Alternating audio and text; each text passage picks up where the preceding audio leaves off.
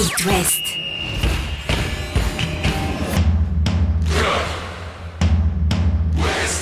Cop West. Chaque lundi et jeudi à 21h. Simon Rongoat, Catel Lagré.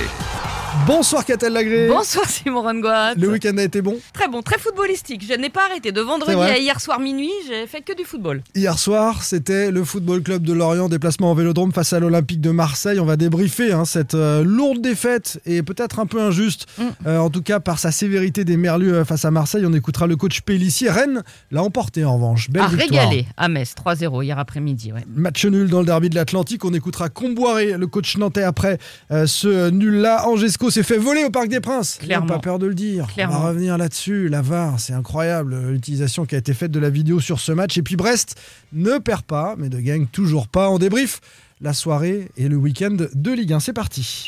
Chaque lundi et jeudi à 21h. C'est Cop West sur It West. Et on commence donc avec euh, l'actu la plus récente hier soir. Le Football Club de Lorient s'est incliné au Vélodrome face à l'OM et pourtant c'était bien parti pour les Merlus. Avec euh, le penalty euh, de l'Orienté, les Merlus menaient euh, 1-0. À l'arrivée, ils s'inclinent euh, 4-1. Alors c'est peut-être lourd, tu l'as dit. Ou les Marseillais étaient trop forts, ou les Lorientais pas assez forts, ou les Lorientais un peu tendres. En tous les cas, moi j'ai j'ai trouvé il y avait quand même une classe d'écart entre ces deux équipes. Marseille a des joueurs dont ne dispose pas le Football Club de Lorient. Payet a été étincelant, Milik a été est bon, euh, Gendouzi, l'ancien Merlu, Mmh, euh, aussi a, a fait la différence. Mmh. Mais, mais dans le contenu, dans le nombre de, de situations finalement à proximité du but, Oui. les Lorientais se sont procurés beaucoup d'occasions et c'est ce qui donne des regrets au coach Pellissier. On l'écoute. J'ai vu qu'on avait tiré au but le même nombre de fois que, que Marseille, mais euh, l'efficacité était de leur côté. On- je trouve que sur certains points, on a été tendre et, tendre et naïf. quoi. On s'est fait sanctionner par, par une équipe de, de haut niveau, il n'y a, pas de- souci, mais je pense qu'à 1-0, là il y a balle de 2-0, un partout aussi, mais voilà, on ne sait pas la mettre. Euh, À 2-1, on a une situation euh, pour entrer à la surface, on n'ose pas, derrière on prend le 3-1, donc euh, après c'est compliqué, mais bon. Je pense qu'il y avait des situations à jouer avec un peu plus de maîtrise technique, on en a manqué. Est-ce que c'est l'environnement? Est-ce que c'est le fait que certains joueurs découvraient le fait de jouer dans des stades pleins comme ça? Sûrement, mais, mais ça ne doit pas être une excuse, parce que comme je l'ai dit, pour grandir, c'est des matchs qui doivent permettre de grandir dans une carrière, et certains ont touché du doigt que ben, il va falloir encore bosser pour y arriver. Voilà, on va repartir euh, au travail et pour pas gâcher notre début de saison. Les occasions dont il parle, euh, Pellissier, sont les occasions de Stéphane Diarra, hein, notamment. Alors, Ouais. c'est lui qui provoque le penalty. Il a la balle de, de 2-0 quand il est servi par euh, Monconduit. Il y a une autre frappe de Diarra détournée par Lopez, etc.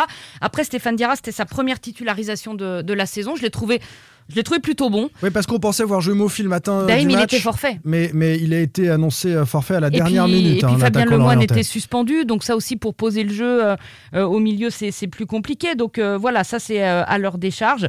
Bon, on n'était plus habitué à voir Lorient perdre. Ça faisait quand même très longtemps depuis, depuis fin août.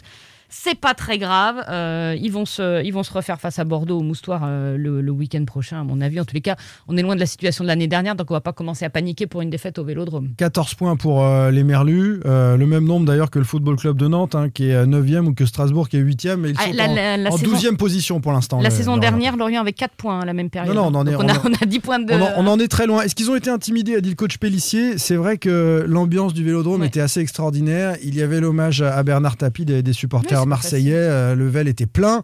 Et, et effectivement, en seconde période, notamment quand on pêche un peu physiquement et que les Marseillais sont, sont poussés par euh, euh, leur public, c'est peut-être ça qui a fait basculer ce match. Mais c'est vrai que je trouve le, le score également sévère pour nos Merlus. Tu l'as dit, rendez-vous à Bordeaux pour le Football Club. Moustoir face à Bordeaux. Euh, Face à Bordeaux, ouais, pour le football club de Lorient, les Bordelais, on en reparlera avec les Canaries tout à l'heure, mais revenons d'abord sur le probant succès du Stade Rennais à Metz. 3-0 régalade hier après-midi euh, à Metz. Début de Laborde, le meilleur buteur de Ligue 1 de Souleymana et de Terrier. Elle menait déjà 3-0 à la mi-temps. Trois jolis buts en plus. Hein. Laborde, la talonnade, Ouais. fait juste waouh. Sous les manas, c'est fou. Souleymana, c'est dingue. C'est Le dingue, ce geste qui- qui... amène le ça, but, ça, c'est ça, ça donne la confiance pour la saison. Ouais, c'est que- c'est incroyable. Et puis le plat du pied impeccable de, de Terrier. Laborde, c'est quand même le quatrième but euh, en quatre matchs. hein.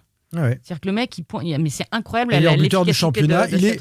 Il, il est, euh, elle est jamais étincelant, même si là le but est effectivement très beau, mais il est jamais étincelant. Il est toujours là, au bon, au bon endroit, au bon moment, dans la surface de réparation. C'est, c'est le buteur. Bah, Il y a, oui, il y a c'est des ça. joueurs qui sont plus ça, clinquants, qui euh, vont dribbler quatre personnes et puis ensuite se retrouver avec une frappe au-dessus. Voilà, la board, il est là, il marque. Il, est- il est là, il marque et il donne envie, Terrier l'a encore dit, de jouer pour lui parce qu'il est tellement efficace que tu sais qu'à chaque fois que tu vas lui donner un ballon, potentiellement ça peut être au fond. Donc euh, voilà, et puis dans le jeu, collectivement, c'était quand même un régal de fluidité et de mouvement. Dire, le foot, quand c'est joué comme ça. C'est mieux. euh, Genesio a mis du temps à trouver son 11. Ouais, mais là, Alors, c'est il n'a bon. pas un 11, il a un peu plus large, Ouais, mais à a- trouver en tout cas, on va dire, euh, les postes préférentiels des uns Mm. et des autres. Il y a la répétition des matchs, il faudra être régulier. C'est pas la peine de s'enflammer comme on, on pouvait être défaitiste il y, a, il y a quelques semaines.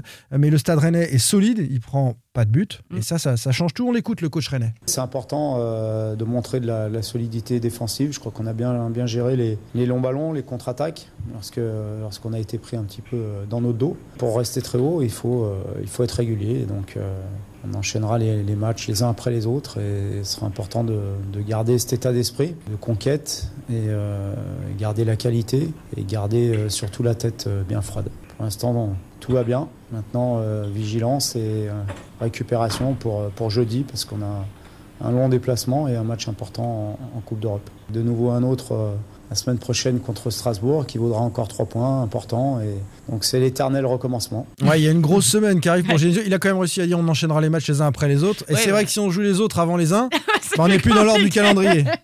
Donc euh, c'est important de le rappeler. C'est vrai que là, tu vas, tu vas à Murat euh, en Slovénie euh, jeudi pour, euh, pour l'Europa League Conférence avec une double confrontation à venir contre Murat qui va être déterminante pour la qualif dans ce groupe. C'est-à-dire que si tu négocies bien, Bien ces sûr. deux matchs-là, euh, tu vas être pas mal. Et puis après le championnat. Murat, c'est pas Muret hein, pour les supporters Non. rennais qui voilà, se tromperaient de déplacement. euh. Non, c'est. Alors, c'est c'est pas plus connu que Muret hein, non plus c'est en France. complètement inconnu. Voilà. C'est complètement inconnu, mais, mais, mais méfiance quand même.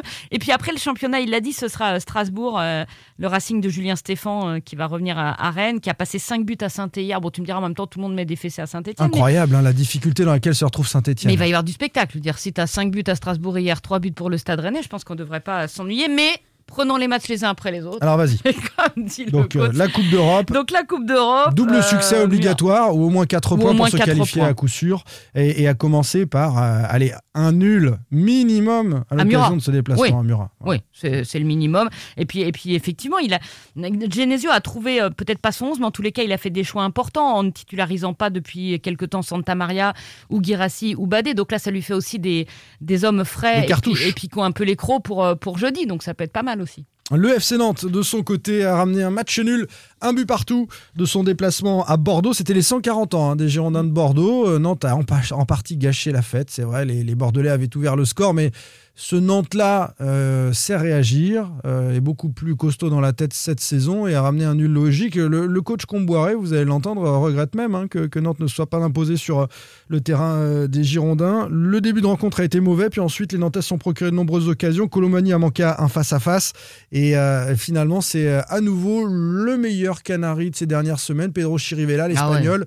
l'ancien de, de Liverpool, qui euh, vraiment prend de l'ampleur euh, au sein de ce milieu de terrain nantais. Il aboie, il est présent et c'est pas hasard si c'est lui qui marque. On écoute le coach Comboiré, ses regrets peut-être même euh, après ce petit point pris. Euh, On a eu euh, beaucoup, beaucoup de situations. Alors c'est vrai qu'on a fait une entame compliquée. 20 minutes, euh, on a beaucoup couru pour le ballon, on a mal défendu. Après on s'est bien repris en fin de première mi-temps. Eux, ils ont frappé une fois cadré, un but. Ça paraît quand même invraisemblable à l'extérieur de prendre un contre. Puis nous, on a 7 tirs cadrés et beaucoup de situations on peut faire beaucoup mieux à l'image euh, de la dernière situation avec Pereira qui, euh, qui peut décaler sur un côté. C'est bien parce que j'avais demandé à mes joueurs de montrer de la personnalité. Ils l'ont montré. Puis après, euh, voilà, de la déception parce qu'on fait un match quand même assez solide où on peut, légitimement penser que ce soir on a perdu deux points. Le dernier déplacement c'était à Reims où là par contre on, a plongé. Là, c'est une belle réponse que les joueurs m'ont donnée. Maintenant, ça demande confirmation. Mais c'est un signe, un signe d'une équipe qui a plus de maturité et qui en veut plus. Mais encore une fois, j'attends de voir la suite. Et la suite, ce sera la réception de Clermont des, des samedis pour les Nantais. Clermont qui a mis fin à une mauvaise série, venait de battre les, les Lillois. Donc ça va être intéressant de voir si, si Nantes sait euh, capitaliser à domicile. Ce point pris à Bordeaux a du sens. S'il est suivi d'une victoire face à Clermont, ça permettrait aux Nantais de rester dans la première Après, ce qui partie. est rassurant, il a, il a raison, le coach. Je pense que là, il peut être déçu, mais il faut aussi voir le, le verre à moitié plein. C'est-à-dire que ce match-là, la saison dernière, les Nantais le perdaient. Certainement. Et puis, euh, c'est aussi rassurant que la victoire en jouant mal face à 3. C'est un peu du même acabit. C'est-à-dire que même quand tu es en difficulté, bah, tu arrives ou à t'imposer ou à recoller suivant la situation. Et c'est quand même plutôt positif. Il y avait quand même pas mal de déchets techniques dans, dans ce match-là. Et on parlait des Stéphanois en grande difficulté. Euh, les Girondins, c'est pas terrible. Ah hein. bah, c'est et, clair. et Bordeaux est tout en bas du classement. Et je me dis que peut-être un des deux gros, là, Saint-Etienne ou, ou Bordeaux, pourrait euh, Mais en cas, fin de saison se vite. Retrouver dans la panade. Nantes, 9e avec 14 points. Comme les Merlus, je vous l'ai dit tout à l'heure, les Rennais euh, sont un petit point devant les Nantais au, au classement avec 15 points. Tout le monde est dans la première partie, y compris nos Angevins, Catel. Qui s'accroche toujours Cinquième, cinquième. Avec ouais. 16 points euh, au classement de, de cette Ligue 1, en dépit d'une défaite au Parc des Princes bien rageante. On va revenir sur le scénario. Ouais, les Angevins qui menaient 1-0, euh, qui ont livré une énorme première euh, mi-temps euh, au parc et qui ont fini par s'incliner sur un penalty d'Mbappé au bout d'une action qui fait polémique Dans les dernières secondes. vendredi soir. Ouais. Euh, Alors on va expliquer ce qui se passe. Il y a- le ballon est à proximité de la surface de réparation angevine et on a euh, un regard sur euh, la lutte entre Icardi et Romain Thomas. Et on voit l'attaquant parisien Icardi Tirer la manche, Ouais, le bras de, de- de Romain Thomas. On n'a pas la loupe dessus. Hein. La VAR ne nous a pas permis de voir euh, vraiment euh, la loupe, mais, mais c'est ce qu'on aperçoit. Thomas tombe et Icardi se retrouve tout seul dans la surface de réparation. Donc déjà, il y a un premier souci. Déjà, il y a un problème. Deuxième souci, le ballon rebondit sur le bras de Pierrick Capel. Qui est en train de se retourner, donc c'est absolument pas intentionnel, mais ça on a bien compris qu'on s'en foutait Et intentionnel le ou bras pas. est collé contre Voilà. le corps. Voilà. Le bras est collé contre le corps. Donc le, le ballon va au bras. Euh, penalty sifflé. Euh, après euh, appel de la VAR, puisqu'au départ il ne le siffle pas. Et là, la VAR ne fait pas son travail. C'est-à-dire que pour moi, ne il y, a, revient pas à la faute. il y a deux fautes d'arbitrage. Ouais, Il y a- ouais. il y a- il y a- c'est contestable sur le bras collé. Et puis euh, la, la faute sur Romain Thomas, elle est quand même, elle est quand même visible. Mm. Et à l'arrivée, c'est- ça, ça suscite beaucoup de frustration chez euh, le défenseur d'Angesco euh, au micro de nos amis d'Amazon. C'est incroyable ce qui se passe. Qu'on perd 2-1 à l'arrivée, on perd d'ici, c'est pas, c'est pas une honte. Mais comme ça, non, c'est impossible. Nous, on travaille toute la semaine pour faire quelque chose de propre. Là, je, je, je, je prends le temps d'aller lui expliquer, c'est anormal qu'ils prennent pas le temps, les arbitres. La VAR, ça commence à me fatiguer cette histoire, là, mettre des millions dans un truc, on sait même pas l'utiliser. Donc euh, ça, m'agace, ça m'agace parce que je suis passionné, je suis dévoué, je fais attention à ce que je fais. Là, il y a faute au départ de l'action de Ricardi. Il me tire sur le bras, je tombe, mais après, il joue de sa position pour, le penalty.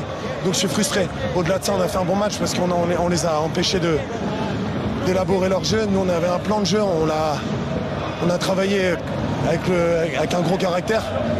Mais franchement, c'est hyper frustrant de terminer comme ça.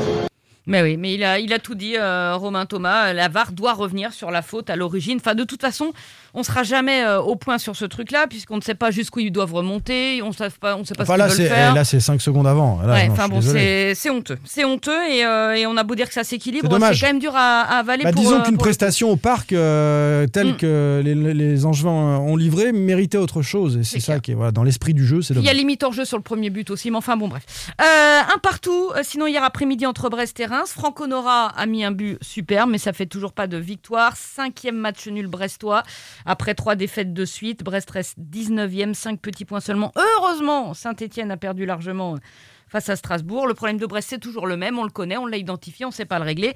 C'est l'inconstance parce que là Brest n'a joué qu'une mi-temps, donc c'est un peu compliqué pour gagner du. Les Brestois qui seront en déplacement à Lille samedi, ça va être compliqué là aussi à 21h, même si Lille joue en Ligue des Champions euh, cette semaine. Angesco de son côté sera à Saint-Etienne dès vendredi. On va essayer la veille, jeudi, d'avoir le coach Gérald Baticle au téléphone dans Cop West à 21h. C'est votre rendez-vous jeudi. Salut Bonne soirée Retrouvez demain matin votre émission Cop West en replay sur itwest.com et sur l'application itwest. Cop West est votre émission. Prenez la parole et posez vos questions aux pros de la saison. Sur It West.